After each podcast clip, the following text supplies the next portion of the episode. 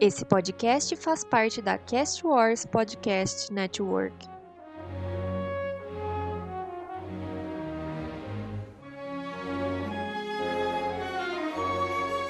Olá, pessoas! Vocês devem estar estranhando o que, que eu tô fazendo aqui no Cast Wars. Como vocês podem ver, nós estamos mudando de casa, né? Saímos do Terceira Terra, estamos nos movendo para cá, com a mais ou menos a mesma equipe e com os mais ou menos assuntos de merda que nós sempre tivemos, né? Uma nova roupagem. a gente passou uma demão de tinta em cima daquele carro velho, mas é a mesma coisa, né? O motor continua zoado. Eu nem passei perfume, gente. Calma, não precisa de tudo isso.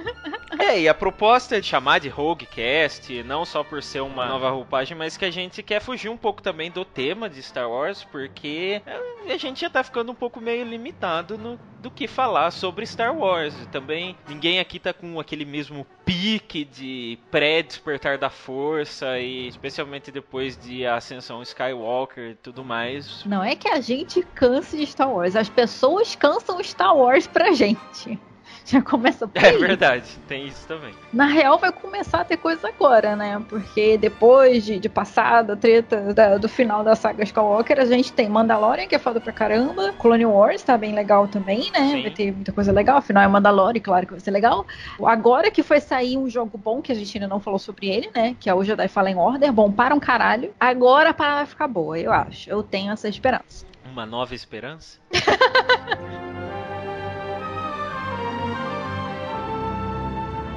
Bom, hoje vamos falar então sobre o projeto Luminous. Aqui é o Beto, o Rogue Leader, e todos os pilotos se reportem.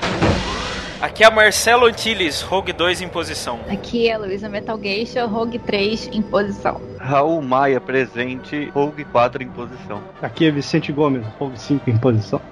Todas as naves pela República.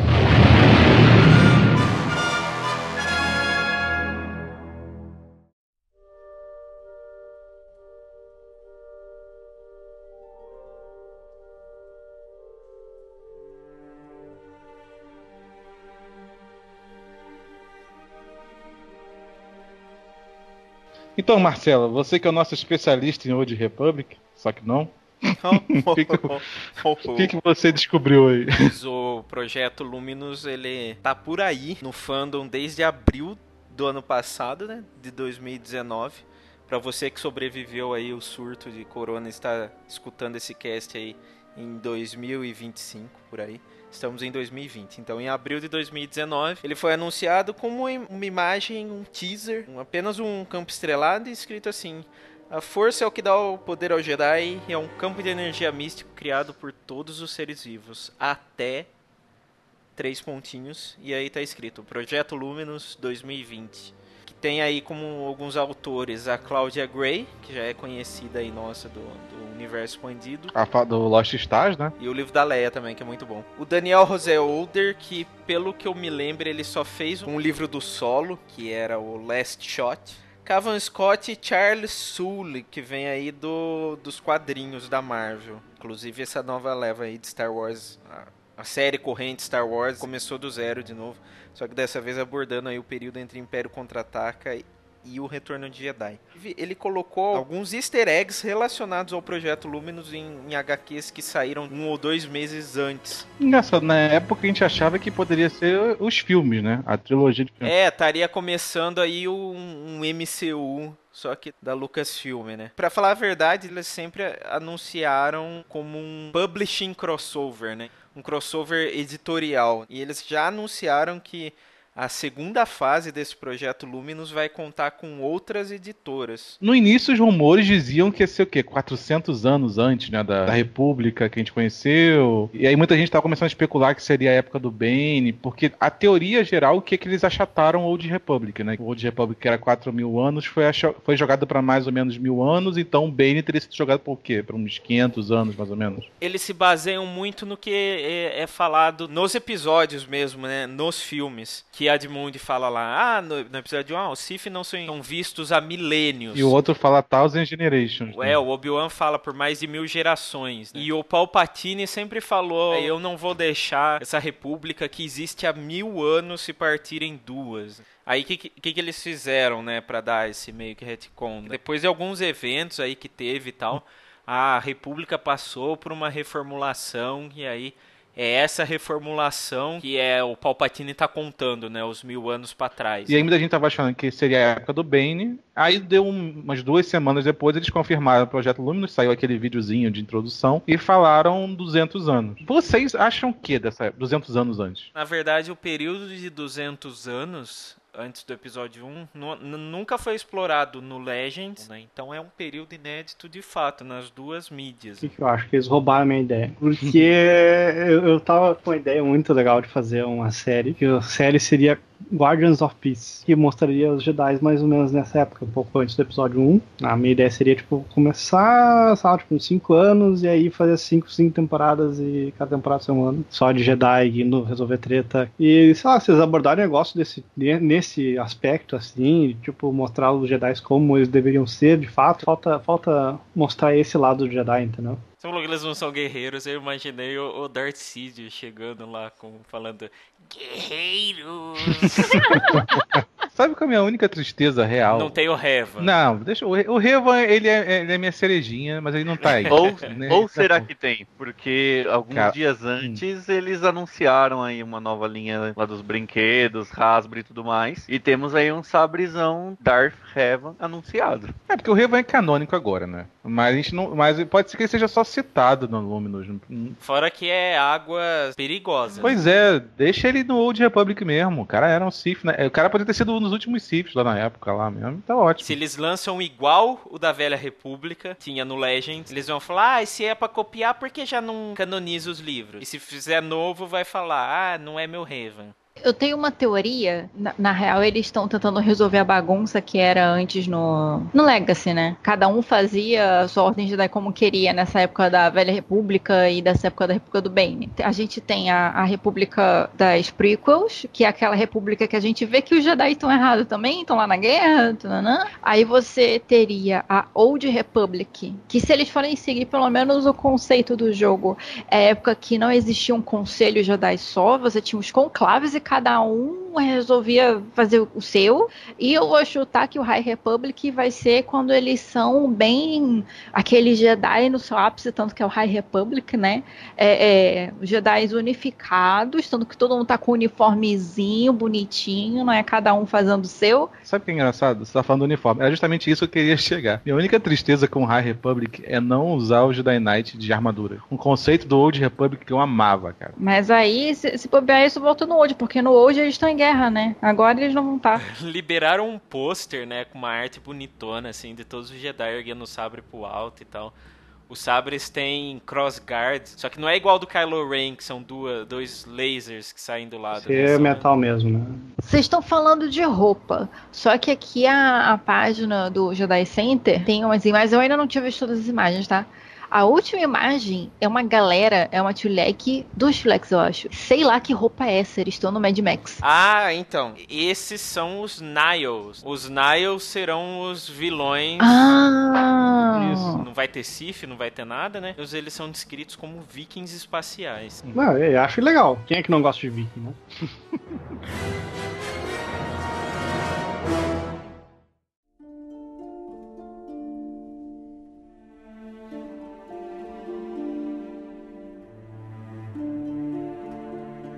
Duas coisas foram guias pelo projeto que o cara falou. Essa frase do Obi-Wan e uma reunião, né, de brainstorm e tal com a Kathleen Kennedy que ela tá com a ideia assim, o que assustaria um Jedi? Hum, eu vou chutar uma coisa. Kotor 2 chegou antes. Porque Sif é muito preto no branco. Você bota o Jedi em um Sif na mesma sala, vai dar treta. Eles são inimigos naturais. Só que, se for essa galera viking, que são pessoas que são cidadãos dos planetas, né? não é uma outra raça que veio de um planeta que ninguém conhece.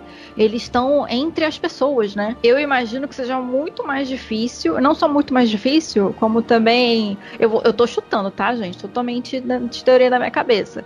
Eu imagino, quando eu vi Tio Lex, a primeira coisa que eu pensei é: Tio Lex é fudido. Escravizado pra caralho. Muito possivelmente são, são pessoas fudidas na vida que se tornaram esses vikings aí porque elas não têm oportunidade. E aí o Jedi chega e fica: Hum, o que eu faço? O que, que você faz com uma pessoa dessa, hein? Se agora assustar um Jedi? E- Eu gosto muito da ideia de eles não só colocarem mais uma mega arma. Ah, é. Porque a Star Wars gosta disso, né? Ah, não sei o que eu boto aqui. Ah, bota mais uma estrela da morte. Não, não faz, né? Eu, eu acho uma- um conceito muito simples de medo, assim. Só. A ideia que eles colocaram, que vai sair no primeiro livro, o primeiro livro chama Light of the Jedi, né, que é a luz do Jedi, que é pelo Charles Soule. Tudo começa com um grande desastre na galáxia, eles falam. Ninguém sabe o que que é. Acho que uma arma de destruição em massa, de novo, outra destruidora de planetas e tal, é é muito genérico, sabe? Eu acho Seria que muito pode ser. interessante se o desastre fosse natural e levasse a várias consequências que ninguém tava esperando. Porque, cara, vocês moram no fucking espaço, você tem, vocês têm viagem pelo espaço. Obviamente que o nível de desastre vai ser muito maior, mas isso nunca tem em Star Wars. É tipo o clima normal. Eu acho que eles podem ser algo que vá por medo nos Jedi, não no sentido de eles serem fortemente armados, terem um poderio militar grande, né? Que é o que a gente está acostumado, né? afinal de contas, Star Wars, né? Guerra nas Estrelas. Mas eu acho que, por exemplo, a, a galáxia deve estar num estado assim de paz, de filosofia, um nível a mais que só de ver um clã bárbaro, algo que, digamos assim, é totalmente de contra com os ideais Jedi, seria algo para assustar eles, sabe? Eu acho que seria algo assim mais filosófico do que paramilitar. Eu acho que seria bom se for assim, porque pensa um pouco fora da caixa, né? Eu espero que de todas as coisas que a Disney pode ter aprendido nessa última década, não ficar mais imitando os filmes antigos. É isso aí, taca o Ryan Johnson neles. O bom é que eles pelo menos pegaram um grupo de escritores, assim, caprichado, né? Não foi qualquer um. Só sentia a falta de um Timothy Zahn pra contar a história do, do X nessa época também, porra. Essa ideia começou em 2014. Todos eles foram pro Ranch Skywalker debater o que eles queriam ver em Star Wars, o que, o que não existia e te- poderia existir ah, nesse tipo de coisa. E aí eles desenvolveram as artes conceituais e tudo. Tem, tem um sabre estilo a Ray, aquele da Ray Sif lá, que o sabre emenda um no outro. Tem sabre duplo, tem sabre negro. Tinha um Hulk na capa. Mas já tem no Clone Wars, as pessoas cismando com isso. Ah, mas quem quer ver Clone Wars? olha, ofendi... olha o cara querendo ofender já. Vai tomar um friend fire aí, não sabe por quê. O que eu mais tô gostando é a direção de arte da High Republic. Tá, tá muito interessante. Cara, se os livros fossem ilustrados também, meu, seria muito bacana. Pois é, eu, eu ta- também pensei nisso, mas é só a ilustração já, especialmente da capa do Light of the Jedi, acho que a, a capa é, é- é surreal. Mostra uma qualidade Com a- gráfica incrível, assim. Acho que eles realmente conseguiram aprender bastante com a Aleph, com o próprio projeto, sim, os projetos anteriores, né? Acho que, por um lado, foi, foi, foi bom tá, ter terminado esse capítulo do- da saga Skywalker, agora eles podem se concentrar em coisas que realmente podem ser interessantes para Fugir um pouco da caixinha, né? Como a Luísa falou. Eu já falei no, no Holocast, vou falar de novo nesse cast. Eu acho que Star Wars não cabe mais em filme, nem trilogia, assim. Acho que a parada é série, é livro, filme já deu. Eu acho que o filme funciona quando a gente vai mostrar uma fatiazinha de um negocinho, assim. Não, não, não suporta mais, olha só, vamos ver toda a saga. E no fim das contas, eles fizeram o Story Group para ainda assim ter discrepâncias entre as mídias. E eu achei que eles botaram partes importantes em outras mídias, não porque, ah, vamos botar essa coisa bacana aqui no livro, por exemplo, no Aftermath. No Aftermath tem coisas que eu fiquei, cara, por que isso aqui não tá no filme? Sabe? É, mas eles não botaram porque eles tinham, eles queriam um foco pro filme que eles não queriam. Ah, politicagem não. Politicagem é pro Aftermath porque a gente tem que agradar as pessoas e não pode falar de política no filme. Sabe? Essa foi a impressão que me passou. E aí as pessoas não foram atrás, porque elas também não são obrigadas a ir atrás, não, gente. É- Era pra adicionar o. o- as, as mídias em volta eram pra adicionar o filme, não pra ah, tira esses pedaços do filme e bota no livro, entendeu?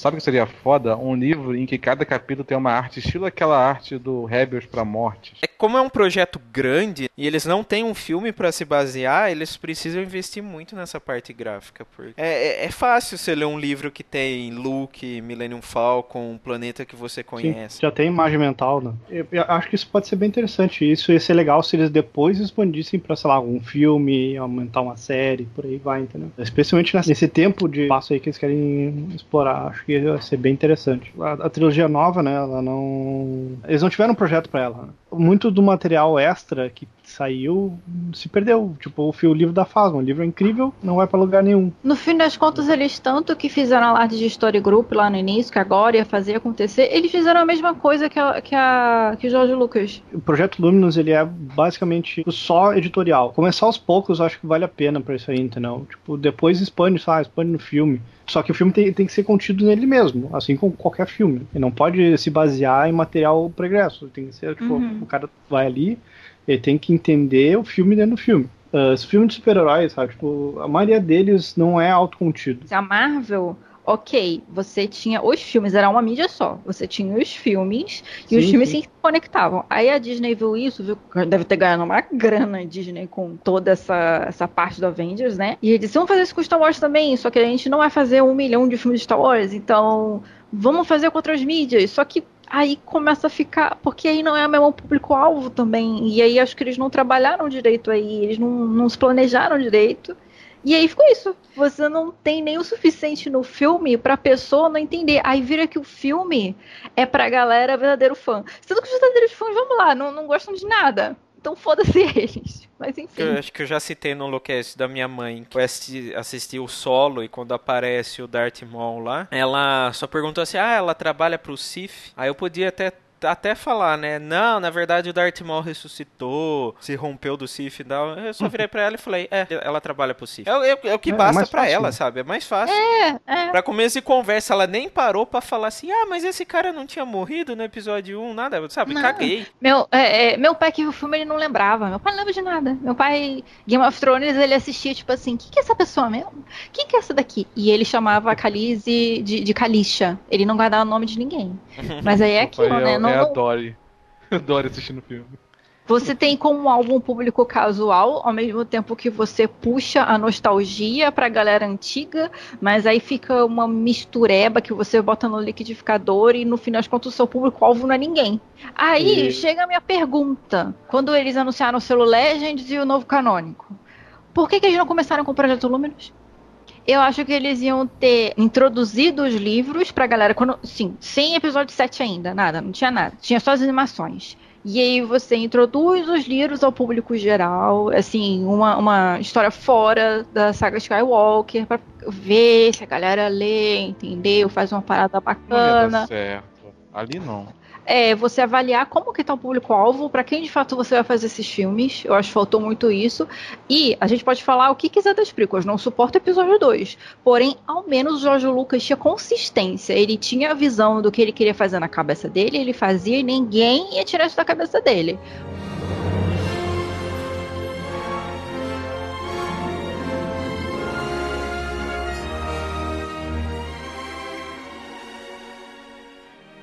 Eu honestamente eu acho que esse o projeto Luminous é nichado pra Dedel, cara, até pelo fã tradicional uhum. de Star Wars. Porque não é todo mundo também que acompanha quadrinho, né? Cara, o episódio 7 não foi um erro. O episódio 7 sendo terceira bilheteria mundial por muito tempo, não foi um erro mesmo, né? É. Não, pois é, porque assim, ele, ele meio que ligou bem entre os dois, o, a trilogia que acabou, né? A trilogia a episódio 6, e o episódio 7 ligou bem as trilogias e tal. O início começou bem, cara. E eles tinham. Eles eram mais coesos no início. Eu lembro que o Story Group é, ia ter aquela história daquele. Nossa, tem alguma coisa no, no, na, na, borda da galáxia que vai dar merda. Aí ficaram uhum. nessa porcaria toda. Só que aí e com o tempo nada. eles começaram. É, esse é o ponto. Aí foi onde foi o erro, que eles começaram a dar mais voz pro diretor do que pra produção, e aí cada um, aí de cada diretor queria fazer a sua. Não, eu não tô só culpando o Ryan Johnson aqui, porque eu também culpo o JJ no, no último filme.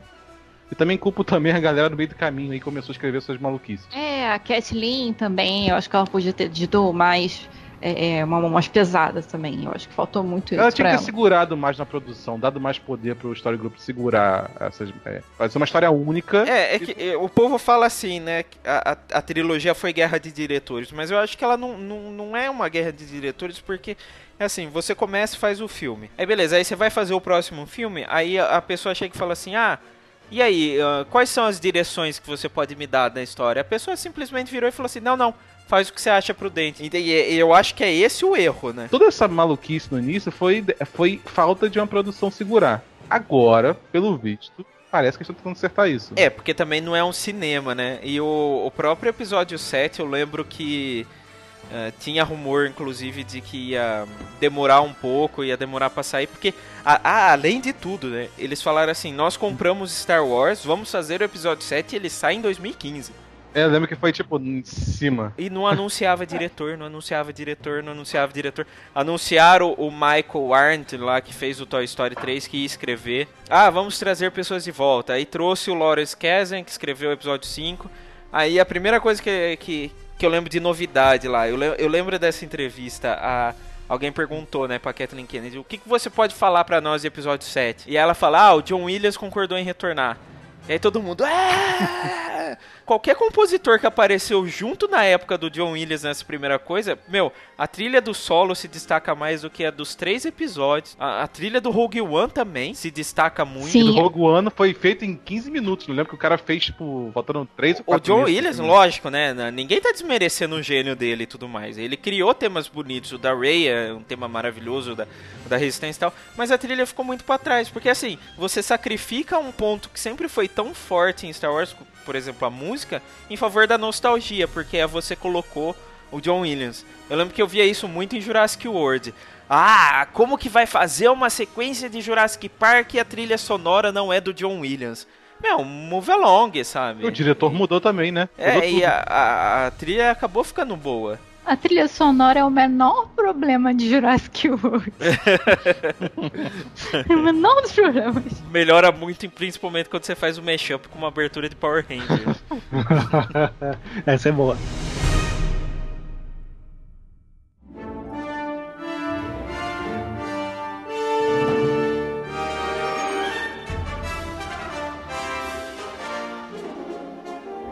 Para um projeto multi-editorial é grande. Ele também não é. Eles estão tentando começar pequeno, né? É, ele, porque é um crossover entre livros e quadrinhos. Vou falar de novo. Até em Power Rangers a gente está vendo isso aí acontecer. E é engraçado porque é uma coisa tão comum, mas quando Star Wars faz pela primeira vez, a gente fica, oh meu Deus, que maneiro. Agora tem como fazer, né? Porque o Jorge Lucas antes meio que era foda-se nessa porra. Ele não, ele não coordenava nada. Faz o que você quiser, nada é canônico. Não, não por isso não teve, na real, né? As pessoas podiam meio que escrever escrever mais ou menos o que tinha vontade, mas não podia tocar em certos espaços de tempo que o Jorge Lucas falava que ia tocar. Não, o Jorge falava pros outros, ó, não mexe nesse período que esse período é meu. Mas o período dos autores, é. o Jorge ia lá e mexia a torta e a direita.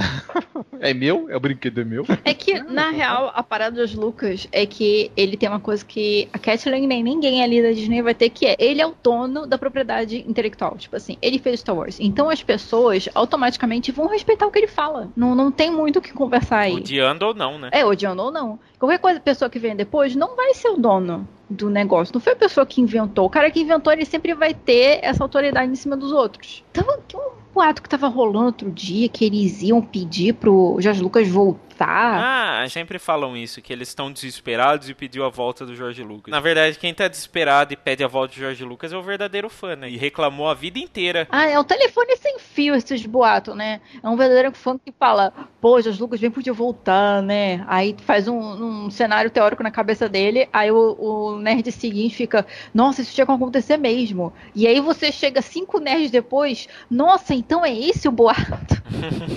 é impressionante. telefone sem fio, inclusive esse que não existe no Jedi Center, tá? Você não vai ficar encontrando esses boatos infundados na nossa página. Sabe uma coisa engraçada? O, o Jorge Lucas é o exemplo de pessoa que quando o produtor tem voz demais, e o Disney é o exemplo quando o produtor tem voz de menos, né?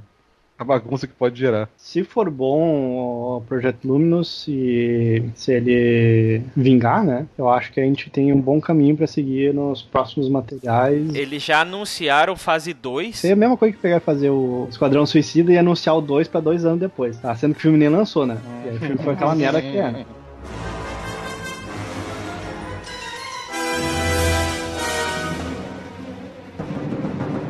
Vai falar que nos dias da Alta República, a galáxia não estava tão mapeada igual a gente conhece. Tudo vai girar em torno dessa estação, né, desse farol que chama Starlight. Ah, e aí eles falam na entrevista, né, que os Niles são como roqueiros punk espaciais e é, o visual é baseado muito no Mad Max e tal. Ah, o que vai sair agora em agosto e vai estabelecer a era é o Light of the Jedi, que os Jedi estão em tempos de paz, prosperidade até que esse desastre ocorre. Aí o próximo, eh, pelo que eu vi, são só livros assim, Young Adult, né? Vai ter um, um livro que chama Um Teste de Coragem, que vai seguir um Jedi de 16 anos.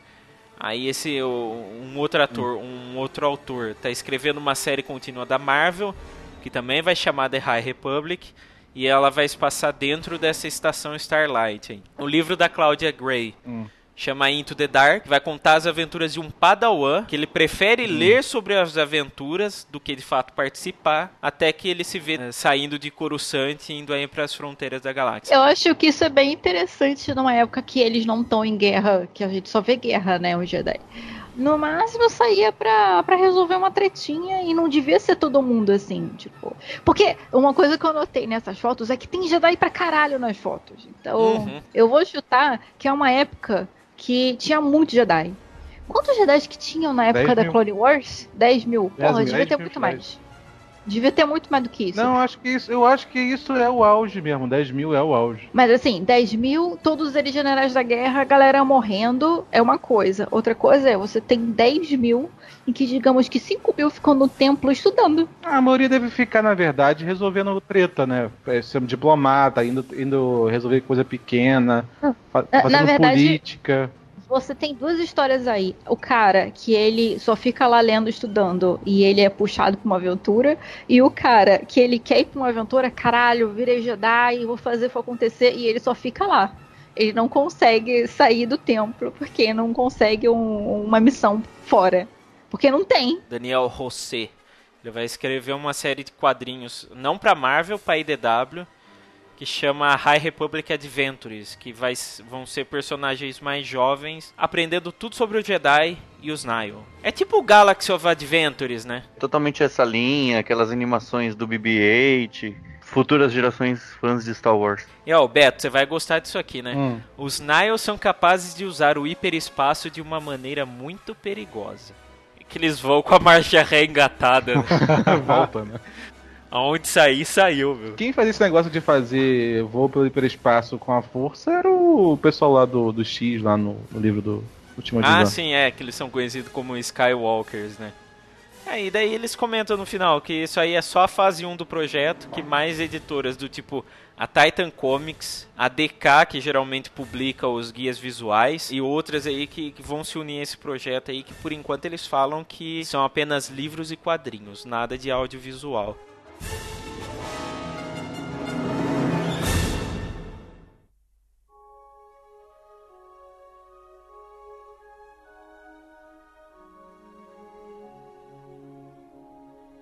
Quais são as expectativas pra vocês? Zero. O ânimo do Raul é contagiante.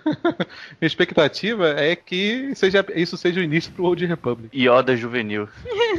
é verdade, tem esse detalhe também, né? Ah, ele já devia ter o quê? Uns 600 por aí?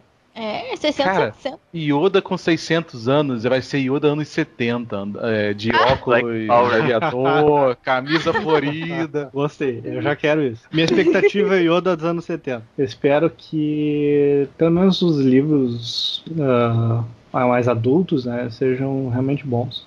Quero comprar o Light of the Jedi, que é carteira físico. E o livro da Claudia Gray também é outro que me, me interessa, que é o Into the Dark. Eu espero que seja bom, porque eu comprei o Light of the Jedi, então... Já? Já comprou? Já, mas eu tô pensando em cancelar. Não sei ainda. Foi meio que no impulso. Porque não cobrou, né? Só vai cobrar quando lançar. Então cancela que daqui até lá o dólar já vai estar 90 reais. então, tem essa também, Ah, né? é. Ah, é. Se você pagasse agora, eu acho que valia a pena. Mas se for pra pagar lá, quando a gente nem sabe o que vai acontecer. Gente, gente, gente. Eu totalmente veria um filme de detetive no ar com um Jedi. Caraca, Jedi é totalmente detetive. Seria Gente, perfeito. Jedi no ar, é ótimo. Ah, eu, eu já que gostaria de ver um True Crime de Jedi. É, o Ryan Johnson não fez um Knives Out agora? Chama ele de volta. É, ó. Deixa o Ryan Johnson parar disso. O Ryan Johnson pode fazer um Lightsaber Out, né? Nossa senhora. Nossa, velho. Vamos acabar? Acho que já deu já o que tinha que dar, né, Marcelo? Caraca, mas agora tu eu tô. estragou até minha piada do NCIS Corélia, porra. Meu Deus do céu. Tô... Caraca, a gente tem que fazer outro episódio de série. Mas, ô, Beto, o negócio de NCIS não é em Corélia, não. É com a galera dos separatistas. É, né? o Cis. Nossa senhora, Marcelo, para! Essa foi funda.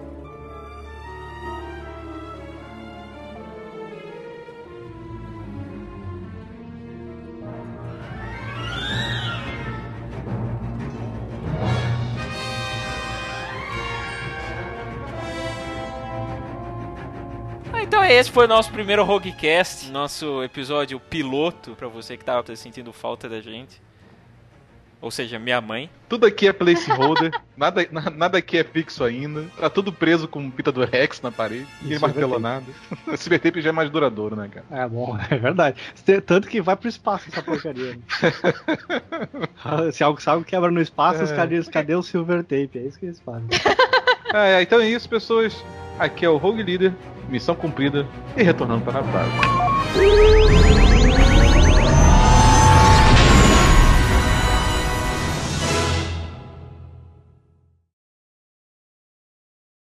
Vai? Não, mais fácil de explicar no final de lá do que explicar no início daqui. Só que não é o Ryan Johnson pra ter que ficar explicando as coisas.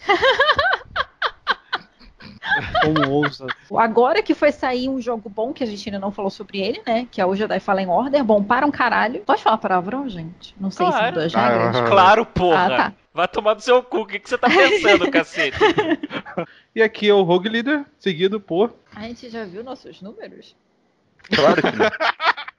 Quem, como que é a expressão? Quem morreu e te proclamou Rogue Leader? Ó, ó, eu, eu vou. Eu defender cheguei na bandeira primeiro, otário. Aqui é o Beto, o Rogue Leader. Todas as naves. Ah, Aqui é o Beto, o Rogue Leader. E todas as naves. Sim, for. Não consegue, né, Moisés? Pois é, exatamente. Não consegue, né, Artilhos? Bum, explodi. Aqui é o Porking. Todas as naves entram em posição de. Ah, Ô, Beto, mais rápido e com mais intensidade. hum.